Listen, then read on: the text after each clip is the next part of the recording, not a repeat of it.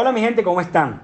El día de hoy estamos con Kelly, nuestra invitada especial, que nos va a hablar sobre un tema que en los últimos años nos ha tocado a los colombianos, la inclusión laboral en el país de los inmigrantes. Entonces, Kelly, cuéntanos un poquito sobre ti. Hola, eh, bueno, les comento, mi nombre es Kelly Sierra Morales, soy abogada especializada en Derecho Administrativo y Derecho Disciplinario con experiencia eh, con el Estado, ya que he laborado por más de 12 años con el Distrito de Barranquilla, en Soledad, eh, Cartagena. Eh, adicionalmente, bueno, estoy aquí dispuesta a resolver esos pequeños baches que tienen de acuerdo a los inmigrantes en Colombia. Bueno, Kelly, quizás este no sea tu enfoque laboral, tus especializaciones no están asociadas a este tema, pero como profesional en, el derecho y ciudadana colombiana, no eres ajena a la situación que vive el país con esta población. Entonces, cuéntanos eh, qué sabes tú sobre esto o qué consideras sobre la población migrante en Colombia. Eh, bueno, yo considero al respecto que la migración nos afecta de manera abrupta pero sin embargo debemos de ser solidarios con los inmigrantes aquí en Colombia. Es un fenómeno trágico eh, en, nuestros tiempos, en este tiempo sobre todo que estamos en, en una pandemia, ya que las consecuencias nos conlleva a una discriminación interna y externa. ¿Por qué hablo de una discriminación? Porque en Colombia existen los inmigrantes de otros países y los inmigrantes del territorio nacional, que son los llamados desplazados forzosos.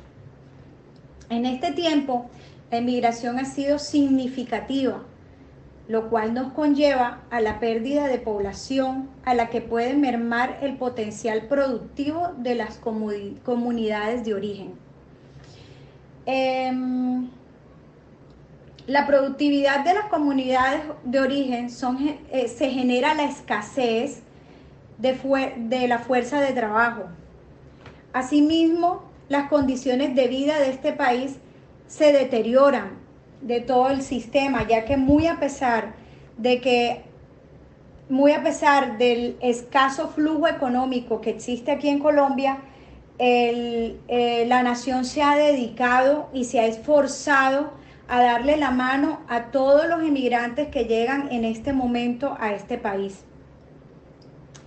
Eh, ¿Qué más te puedo decir sobre eso? Sin dejar por fuera que la seguridad en Colombia ha sido un evento que, que, ha que se ha caracterizado en estos últimos años.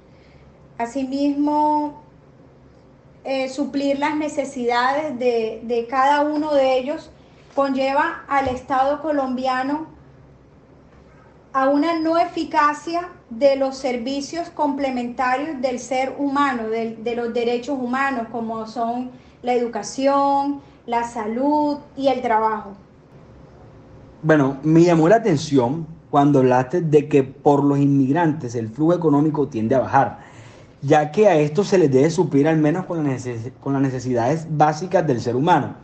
Eh, eh, a veces uno piensa de que porque son inmigrantes el Estado no debería hacer nada o, de pronto deben ser de poca importancia este estas personas, pero no, eh, me he dado cuenta con lo que dijiste que no. Entonces, bueno, sigamos. Eh, ¿Crees tú que en Colombia existe una concientización sobre el derecho a los inmigrantes a trabajar formalmente? Bueno, realmente aquí en Colombia es, es muy poca eh, las campañas de prevención, eh, las estrategias de sensibilización para la concientización de la práctica de tratar con los inmigrantes. O sea, en Colombia eso no existe como tal. Debería estar, pero no existe. La sensibilización la, nos hacemos nosotros los ciudadanos partícipes de acuerdo a las vivencias que se nos presenta al día a día, teniendo en cuenta que en este país nos encontramos con inmigrantes hasta en los semáforos. Si bien es cierto existen normas, leyes y acuerdos, este país no estaba preparado para el fenómeno migratorio.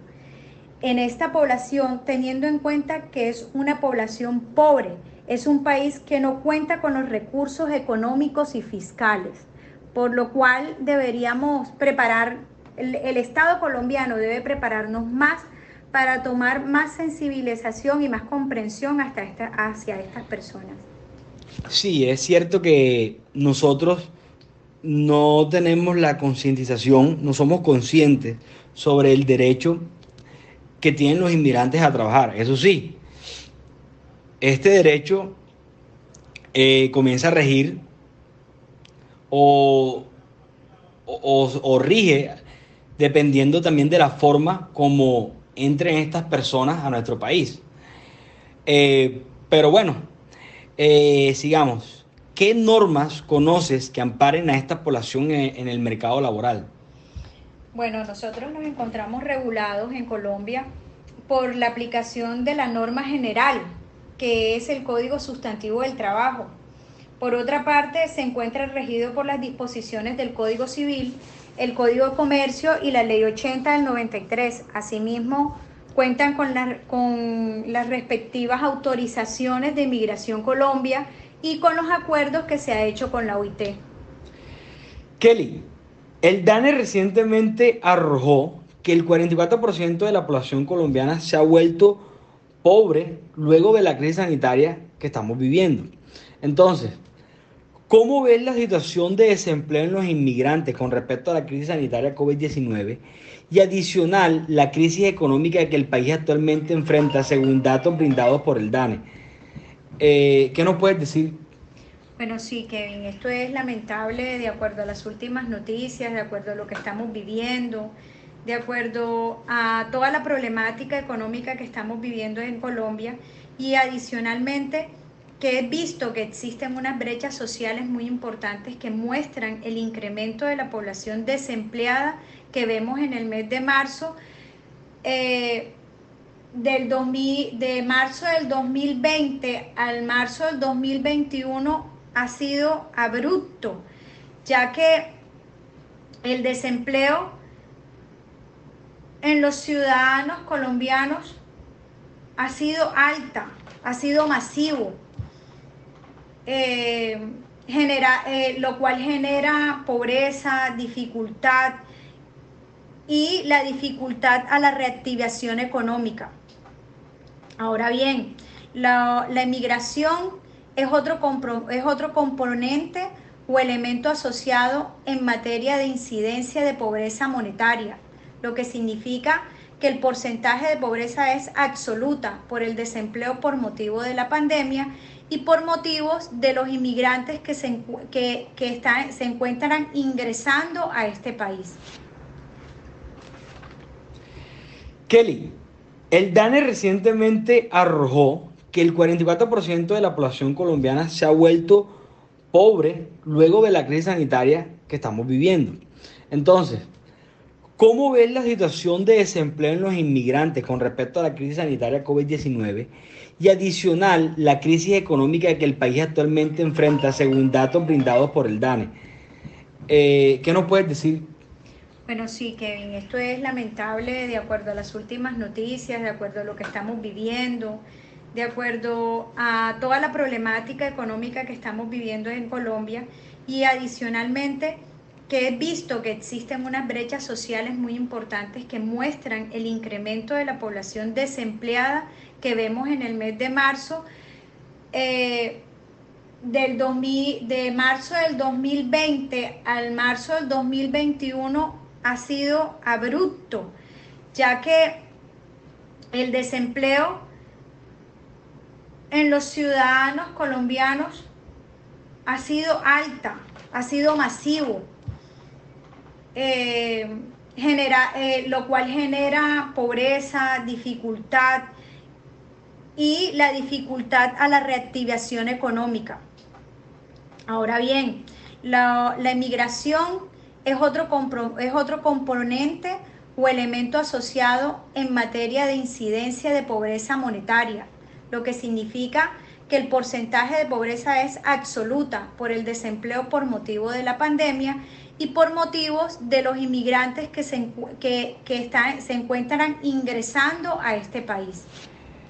Bueno, ya para finalizar este podcast, eh, ¿cómo podrías concluir el tema hablado el día de hoy? Bueno, Kevin, eh, es un desafío complejo, ya que este no es el único problema que existe en Colombia. Eh, el tema de la pandemia, el tema de los inmigrantes, el tema de la inseguridad que existe en la población colombiana es delicada.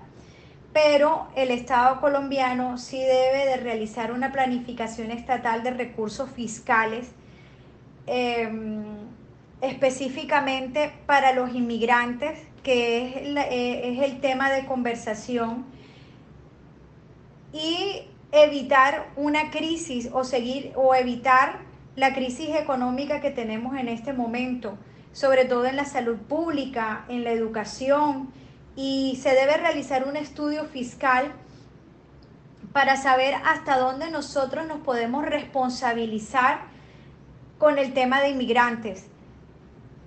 Eh, en mi concepto, Colombia debe hacer un estudio y revisar quiénes son los inmigrantes irregulares o ilegales y repatriar a los que realmente son ilegales. Eh, me encantó conversar contigo, eh, muchas gracias por la invitación y espero, que, espero que nos veamos pronto.